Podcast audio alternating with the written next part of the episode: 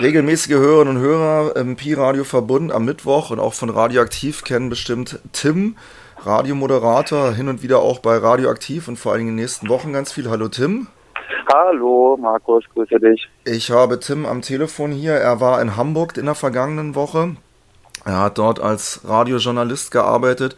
Tim, erzähl uns doch bitte mal, bevor du das später in den Sendungen bestimmt genauer aufarbeiten wirst, deine allerersten Eindrücke von den Protesten gegen den G20 und von dem ganzen Wirbel, der jetzt in den Medien herrscht. Ja, also meine ersten Eindrücke, ich war seit vergangener Woche Dienstag ähm, in Hamburg gewesen, bin bis Sonntag da geblieben, also ja, fünf Tage oder sowas. Ähm, das erste, was ich tatsächlich mitbekommen habe in Hamburg, war, wie zum äh, ja, sogenannten Massencornern aufgerufen wurde. Das bedeutet also, ähm, es wurde dazu aufgerufen, dass sich Leute draußen treffen, äh, zusammen Musik hören und eigentlich letztlich feiernderweise sich äh, diesen Raum aneignen in diesem Demonstrationsverbotsgebiet. Also es waren ja große Teile der Hamburger Innenstadt nicht nur äh, mit Sicherheitszonen sozusagen versehen, sondern generell mit einem Demonstrations- und Versammlungsverbot. Und also da wurde ja zu diesen Cornern aufgerufen, wurde auch viel Musik über das freie Radio in Hamburg gehört, was dort das FSK, Freie Senderkombinat Hamburg ist dort sehr gut verankert Stadt, hat viele Hörerinnen. Die haben also äh, eine bestimmte Playlist dort gespielt und so ein paar Infos durchgegeben. Tausende von Leuten haben sich das angehört, haben sich teilweise auch eigene Musik hingestellt und dann ist dort am neuen Pferdemarkt ziemlich zentral in der Nähe des St. Pauli-Stadions, äh, so gegen 22 Uhr wird das gewesen sein, hat es dann angefangen, dass die Polizei da mit mehreren Wasserwerfern aufgefahren ist, mit einigen Hundertschaften. Äh, bayerisches USK habe ich da gesehen, aber auch BFE-Einheiten und die da durch diese ja äh, feiernde Menge sozusagen durchgegangen sind. Noch nicht mit Schlag Schlagstockeinsatz. Das kam dann in den späteren Tagen erst, aber immerhin äh, so als Selbstzweck sozusagen die Straßen immer wieder für die Wasserwerfer freigeräumt, die auch teilweise eingesetzt worden sind. Also da wurde sich schon warm gelaufen, augenscheinlich von Seiten der Polizei. Langsam Öl ins Feuer ähm, gegossen? Langsam Öl ins Feuer gegossen. Während und das hat Menschen sich dann über die Tat in der Sonne sitzen und freies Radio hören. Mhm. Also die haben wirklich Tat, ihre also Radios da auf die Fensterbänke gestellt, ja? Oder? Ja, ja, die haben ihre Radios teilweise auf die Fensterbänke gestellt. Es gab auch viele äh, Soundsysteme, die das äh, dann übertragen haben. Ähm, das hat an verschiedenen Orten in der Stadt stattgefunden, also zum Beispiel auch im Münzviertel, wo ja das Kotze, das kollektive Zentrum, ähm, was ja vor einer Weile geräumt worden ist, ein alternatives linkes besetztes Stadtteilzentrum, ähm, da wurde das auch gemacht. Also da war ein Freund von mir, der hat mir auch erzählt, die haben dieses Radio da gehört und so, hatten auch mit der Polizei zu tun. Also ähm, das war also überall gewesen. Das war mein erster Eindruck von Hamburg tatsächlich. Ja, ist, ja, ist ja was und, äh, für das ja. kommende freie Radio hier in Berlin. Alle Hörerinnen und Hörer wissen bei solchen Sachen, wenn Live-Berichte laufen, Radios auf die Fenster stellen und richtig aufdrehen.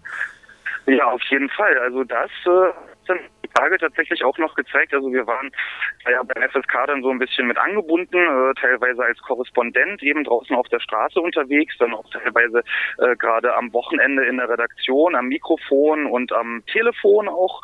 Ähm, also wir haben dann auch immer wieder live äh, von vor Ort Leute reingenommen, die beschrieben haben, was sie gesehen haben. Ganz wichtig eben, was sie gesehen haben und keine Gerüchte oder was sie denken, was passiert, sondern das, was sie sehen. Und das ist, glaube ich, auch in Zeiten, wo das Smartphone relativ locker sitzt und Leute irgendwelche, naja, äh, äh, ähm, ähm, ja, ungefilterten Eindrücke oder aufgeregten Nachrichten über Twitter verbreiten, glaube ich, ganz gut, um das ein bisschen einzuordnen, mhm. weil da saß tatsächlich eine Redaktion dahinter ich und gern, hat das so ein bisschen gemacht. Gerne nochmal ja. einhaken. Äh, es sind ja. ja. viele Dinge passiert, die Medien überschlagen sich ja bis heute. Der Sicherheitsstaat und Überwachungsstaat sieht neue Möglichkeiten und äh, mhm. redet von massiven Gewaltexzessen. Und ja. du erwähntest ja gerade, wichtig wäre eigentlich in der Berichterstattung mal zu sagen, was Leute gesehen haben. Du warst dort vor Ort. Wie hast mhm. du denn zum Beispiel diesen Stimmungswechsel, der ja bis Donnerstag eher, sagen wir mal, von einem freundlichen zivilen Ungehorsam geprägt war, auf diese heftigen mhm. Eskalationen, die wir dann am Wochenende gesehen haben. Wie hast du das denn wahrgenommen oder was denkst du ist da passiert? Was hast du gesehen?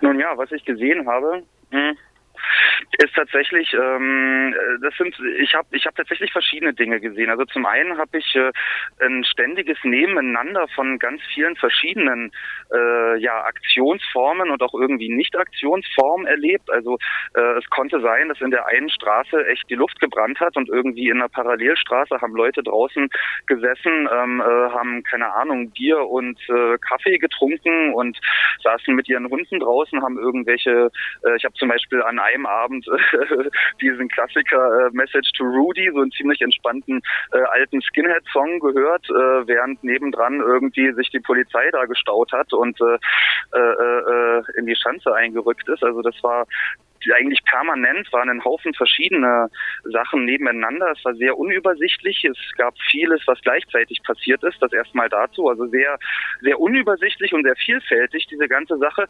Und äh, insgesamt muss ich sagen, also es ist ja so, dass äh, die Exekutive in Form der Polizei ja tatsächlich ziemlich vorgelegt hat. Also bereits am ähm, am Sonntag vor dem Gipfel wurde ja beispielsweise das Camp in Entenwerder von der Polizei angegangen. Da durften die Leute dann auch nicht mehr nicht mehr drauf. Es wurde geknüppelt. Es durfte eine Zeit lang durfte niemand, der mehr äh, als eine Keksrolle bei sich hatte, auf das Camp, weil die dachten, dann dann bleiben die da länger, weil sie sich was zu essen mitbringen. Also ziemlich absurde Geschichten, obwohl dieses obwohl dieses Camp ja erlaubt worden ist. Das heißt, die Exekutive, die Polizei hat in dem Fall die Judikative, das heißt die Gerichte tatsächlich vor sich hergetrieben an einigen Stellen und hat Konstrukten geschaffen.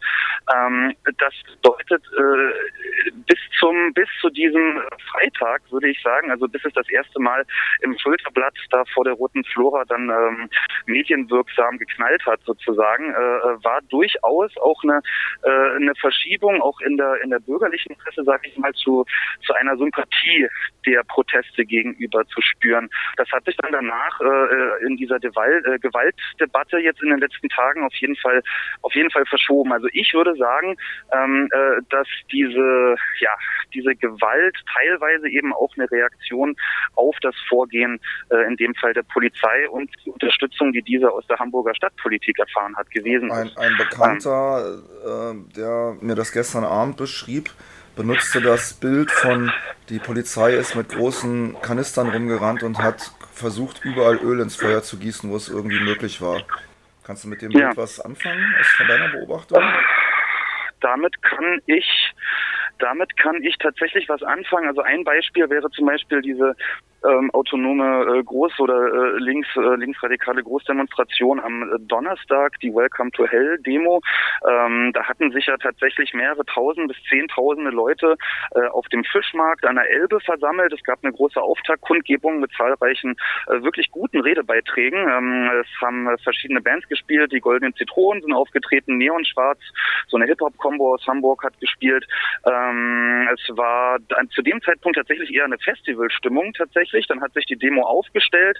Ähm, klar, es hat sich, äh, es hat sich dann äh, natürlich auch ein äh, schwarzer Block am Anfang, also am Anfang der Demo formiert. Die sind losgezogen. Nach etwa 200 Metern wurde die Demo dann gestoppt mit einem riesigen, ähm, ja, Aufgebot an Polizei. Also äh, da rede ich vorne von etwa 15 Reihen äh, Polizistinnen, äh, die behelmt da aufgezogen sind. Hin, dahinter haben sich ähm, Wasserwerfer befunden in Doppelreihen, drei Reihen hintereinander und Räumpanzer. Äh, auf der rechten also, Seite der Demo war so eine war so eine Wand, links davon noch mehr Spalier. Und, im ähm, Klartext, die genau. Polizei genau. hatte überhaupt keinerlei Interesse daran, diese Demo überhaupt loslaufen zu lassen. Das ist richtig. Das hätte man sich tatsächlich im Vorfeld fast schon ausrechnen können. Es gab ja keine Auflagen ähm, für die Demonstration, was ja schon fast äh, bei der angesagten Linie äh, Deeskalation durch Härte, wie sie herausgegeben wurde durch den ähm, durch den Gesamteinsatzleiter da in Hamburg, ähm, äh, ja, war das schon fast zu erwarten.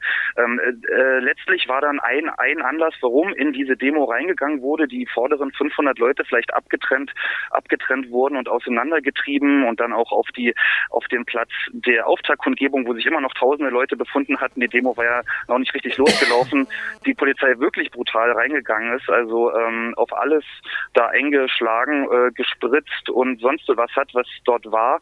Ähm, also die eigentliche, also die Begründung, die da in diesem Moment gegeben wurde, war, dort wären Leute vermummt gewesen, äh, in dieser Demo und ähm, deswegen hätte man die nicht laufen lassen können und deswegen ist man dann dort reingegangen. Wobei also die meisten ist, äh, Vermummten ja. wahrscheinlich die anwesenden Polizisten waren, die Sturmhauben unter ihren Helmen tragen und auch ihre Nummerierung, zumindest die Berliner Beamten, ja bei solchen Anlässen gerne ablegen. In der Tat, also das ist äh, das ist tatsächlich äh, ja, das habe ich auch so beobachtet. Die Sache ist, es es wurde ja es gab ja Verhandlungen von den Anmelderinnen mit der mit der Polizei, mit der Einsatzleitung, wo dann äh, Kapuzen und Sonnenbrillen dann auch tatsächlich nicht als Vermummung angesehen wurden und es ging dann nur um Schals und Tücher vor dem vor dem Gesicht sozusagen. Mhm. Viele Demonstrationsteilnehmerinnen haben dann auch tatsächlich diese Vermummung sozusagen abgenommen. Es waren also noch vereinzelte nur noch und äh, ich weiß nicht bei einer Demo von äh, 10.000 Leuten oder so ähm, dann aufgrund von äh, einzelnen Vermummten sozusagen dermaßen brutal vorzugehen. Äh, also das, das kann jetzt wirklich nur noch mhm. als Alibi gewertet werden. Ja, ich meine, es ist den bürgerlichen Medien gerade nicht zu entnehmen, weil die drehen alle an der Gewaltspirale, an der am Staatsmacht erhöhen gegenüber den Bürgerinnen und Bürgern dieses Landes. Aber ähm, die, wenn Leute in die Media verfolgt haben, links unten in die Media als auch DE in die Media, da waren ja wirklich unglaublich viele Berichte und auch Videos gibt es zu sehen. Es ist wirklich äh, relativiert dieses Szenario, was in den Medien aufgemacht wird, ganz schön. Die größten Gewalttäter in der vergangenen Woche in Hamburg waren äh, staatlich bezahlt und ja, ähm, haben ein Treffen geschützt, in dem sich andere große Gewalttäter ausgetauscht haben. Äh, du sagtest eingangs noch, die Redebeiträge dieser Demo wären sehr interessant gewesen. Ich vermute mal, dass du in den mhm. kommenden Wochen da auch äh, das ein oder andere wahrscheinlich hier ähm, bei Radioaktiv oder in der Berliner Runde präsentieren wirst. Und mhm, ja, genau. Das, was ich da mitnehmen, mitnehmen konnte, werde ja. ich dann auch, ja, ja. Mhm. Ja, denn es ist eigentlich schade, dass bei der ganzen Kritik an dem Treffen der G20 und vor allen Dingen an der Rolle der äh, dominierenden Staaten in den G20 deren Rolle jetzt so dermaßen raus aus der öffentlichen Debatte ist. Denn letztendlich geht es ja hier nicht nur um das Klima, es geht auch um die ganzen Kriege auf der Welt. Exportweltmeister, was Waffenexporte angeht, Deutschland ganz vorne weg dabei. Und äh, mhm. dieser Kritik müssen sich die Damen und Herren in der Bundesregierung gerade überhaupt nicht stellen, denn sie spielen mhm. gerade Gewalt. Ja, das ist das ist richtig. Also das ist das ist das ist auch was, was wir in der Redaktion dann teilweise gemerkt haben. Also wir hatten dort auch einige Beiträge, die inhaltlicher Natur waren. Also es gab beispielsweise ja dieses auch dieses unabhängige Medienzentrum FCMC, das sich im St. Pauli Stadion da äh, formiert hatte für die Zeit des Gipfels. Da waren auch viele Journalistinnen und viele Initiativen äh, weltweit vertreten. Da gab es immer eine Pressekonferenz am Morgen, eine am Nachmittag, äh, wo auch äh, dann inhaltlich eben von diversen Initiativen weltweit äh, ein paar Takte gesagt wurden. Das wurde also teilweise abgebildet. Da werde ich, denke ich, in den nächsten Tagen auch noch mal was bringen. Und äh, ein Thema, ähm, also das Hauptthema von äh, wurde von äh, Angela Merkel ja gesetzt, der afrikanische Kontinent. Da ja auch eine ganz interessante Beobachtung, dass ja nur ein afrikanisches Land bei den G20 vertreten war, nämlich ja. der ehemalige Apartheidstaat Südafrika. Und ähm, äh, dann sozusagen über einen ganzen Kontinent, über einen ganzen Kontinent und das Schicksal von Menschen auf einem ganzen Kontinent zu verhandeln, ohne dass die am offiziellen Verhandlungstisch ausreichend vertreten wären, äh, das ist natürlich auch nochmal noch mal ja. so eine Sache, die äußerst, äußerst kritikwürdig ist. Wir hatten es hier auch schon mal in der Sendung, es gab bei den Afrika-Gipfel vor einigen Wochen beschlossen sind dort Flüchtlingslager im Sahara-Gebiet, im Süden der Sahara, in Mali, in Niger und anderen Staaten. Die Frontex weitet ihre Abwehr oder Steuerung von Migrations- äh, Routen jetzt eben auch schon äh, in Zentralafrika aus. Und das sind konkret mhm. die Sachen, die im Afrika-Gipfel in Berlin besprochen wurden. Ja, in, in mhm. bürgerlichen Medien heißt es dann immer, es geht um Wirtschaftshilfe. Diese Wirtschaftshilfe mhm. ist dazu da, um lokale Polizei und Militären aufzustellen und eben ja, europäische Grenzregimeinteressen zu vertreten ein leider sehr mhm. unterbeleuchtetes Thema bei diesen ganzen Gipfelprotesten, denn es hat Auswirkungen auf Millionen von Menschen. Das ist richtig, das ist richtig. Also eine eine Sache zumindest war dann doch relativ präsent. Das war ähm, äh, auf der großen internationalen Demonstration am Sonnabend. Da war ich in der Redaktion gewesen, habe das also dann aus den äh, äh, ja über die Stimme der Korrespondentin, die ich da interviewt habe, am Mikrofon sozusagen mitbekommen, dass bei dieser riesigen Demo, also das waren ja dann doch äh, so viele Leute, es war ein drei Kilometer langer Zug auf der größten Ost-West-Straße ähm, in Hamburg gewesen. Äh, da waren tatsächlich kurdische Fahnen ganz vorne mit dabei äh, im mhm. ersten Block. Also das wurde mir so beschrieben als Eindruck, dass das sehr präsent war und was natürlich auch äh, angesichts des Bürgerkrieges, der dort gerade stattfindet, mit der ähm, in der Türkei und mit dem Besuch Erdogans, äh, hat mich erstmal so ein bisschen überrascht, aber dann ja natürlich überhaupt nicht, weil das natürlich auch ein Thema ist. Also äh, ja was sehr aktuell und brennend ist. Ähm, ja, also von daher auch tatsächlich eine Vielzahl, ja, eine Vielzahl von Themen, von legitimen Themen dort auf die Straße zu gehen, die ja dann halt tatsächlich in der Berichterstattung und in dieser Ausübung äh, von Gewalt fast schon erstickt worden sind. Und ich glaube, es wird auch eine Aufgabe von uns sein, jetzt in der Folge, also von kritischen und linken Medienmacherinnen, ähm, auch im freien Radio, das jetzt in den nächsten Wochen noch vielleicht noch mal ein bisschen nachzuholen, ähm, was da jetzt vielleicht ein bisschen in den Hintergrund getreten ja. ist. Ja. Tim, ich danke dir für diese ersten Eindrücke. Du hast ja jetzt mhm. einige Wochen Zeit hier bei Radioaktiv Berlin genau das auch zu tun, was du gerade eben beschrieben hast. Ja, ich hoffe, ich werde das äh, trotz äh, auch bald eintretender Sommerpause in ausreichendem Maße tun können. Ja. Ähm, äh, genau. Äh, eine, eine letzte Sache vielleicht noch, eine letzte Sache äh, abschließend, äh, was ich tatsächlich fast mit am dramatischsten fand, ähm, abgesehen natürlich von der ausgeübten Gewalt, da möchte ich jetzt nicht zu so sehr ins Detail gehen, was ich da alles gesehen, erlebt oder gehört habe, ähm, äh, fand ich tatsächlich krass, inwieweit tatsächlich auch besonders gegen Journalistinnen vorgegangen ist. Also da sind ja Akkreditierungen für den G20-Gipfel ohne, ohne äh, stichhaltige oder ohne ausreichende, wie viele Leute finden, Begründung durch das BKA entzogen worden. Da waren viele kritische und linke Journalistinnen dabei, also Redakteure der AK, des, äh, der, der Analyse und Kritik, aber auch der Jungen Welt und andere freie Journalistinnen, ähm, die dort betroffen waren. Und äh, als es in der, äh, im Schulterblatt am Freitag vor der Roten Flora da auch in der Straße das erste Mal so richtig gebrannt und geknallt hatte und auch Plünderungen stattgefunden haben, wurde ja das Sondereinsatzkommando der Polizei eingesetzt und da gab es ab einem bestimmten Punkt die Ansage der Polizei, das Filmen und Fotografieren sowohl durch Privatpersonen als auch durch Journalistinnen sei zu unterlassen, um die Taktik der Einsatzkräfte nicht offenzulegen und diese nicht zu gefährden. Die Polizei Diese wollte Forderung, den Pressevertreterinnen verbieten zu filmen und zu berichten? Ja, das wollte sie, das war ein offizieller Tweet durch die Polizei, Einsatzleitung eben in Hamburg, also das ist mit einer Erklärung gleichzusetzen.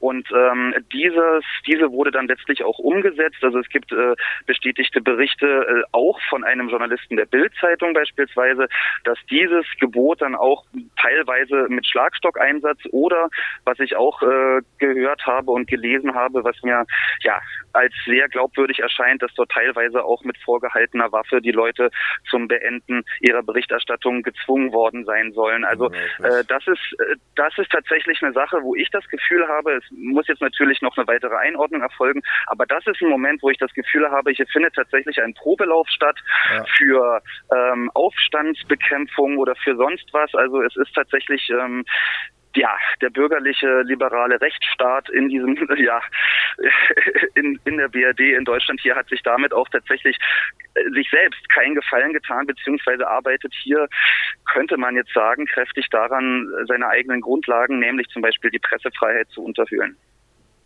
Das ist ähm, sehr, sehr, eine sehr, sehr dramatische Entwicklung in der Tat. Ja, wenn das jetzt so weitergehen sollte. Schön, ich danke ja. dir für diesen ersten Eindrücke aus Hamburg. Mhm. Werden, wie gesagt, ja, viele Folgen. Und dir noch einen guten, schönen Tag und dann du demnächst ja. hier in dieser Sendung ab nächster Woche. Genau, so ist es. Ich danke dir, Markus. Auf Wiederhören. Wiederhören.